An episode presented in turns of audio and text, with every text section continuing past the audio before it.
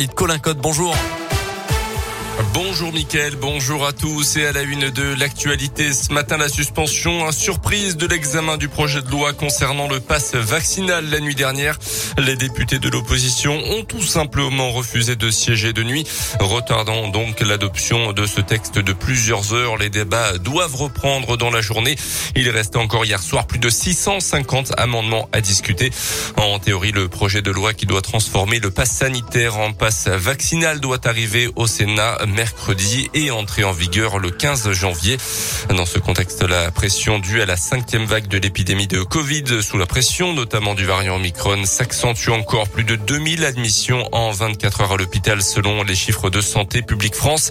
9300 en une semaine en France et au total 19 606 patients hospitalisés hier. À noter que 9 patients Covid en réanimation dans la région Auvergne-Rhône-Alpes ont été transférés entre Noël et le jour de l'an dans des hôpitaux de l'Ouest du sud-ouest du pays pour désengorger les services.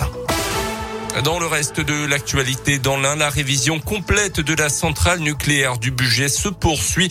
Le coup d'envoi de la quatrième visite décennale des quatre réacteurs du site de Saint-Vulbas a été donné en 2020. L'objectif, c'est de prolonger la vie de la centrale au-delà de 40 ans, âge qu'elle a largement dépassé puisqu'elle a été mise en service en 1972. Après les réacteurs 2 et 4 en 2020, le numéro 5 est actuellement en cours de révision complète. Euh, pour le numéro 3, c'est prévu en 2023. Les équipes de la centrale devant également travailler sur l'amélioration de la sûreté du site. Euh, ce chantier a été précédé par d'autres travaux dans le cadre de ce grand carénage et il a permis la création de plus d'un millier d'emplois en CDI depuis plusieurs années, euh, comme l'indique Pierre Boyer, le directeur de la centrale du budget. En 2021, c'est 350 CDI qui ont été euh, réalisés chez nos prestataires, 350 CDI issus euh, de notre territoire, c'est-à-dire euh, l'Ain, le Rhône et l'Isère. Et depuis 4 ans, c'est 1558 CDI qui ont été réalisés chez nos prestataires. C'est-à-dire ce sont des personnes qui travaillent à budget pour le compte du grand carénage. Évidemment, ces personnes ont été formées et la région a investi plus de 7,4 millions d'euros pour la formation de demandeurs d'emploi. Donc c'est plus de 2000 demandeurs d'emploi qui ont été formés avec un taux de placement à six mois qui est à plus de 70%. Donc un taux qui a permis de faire rencontrer le besoin des entreprises qui allaient travailler chez nous avec euh, les demandeurs d'emploi du territoire.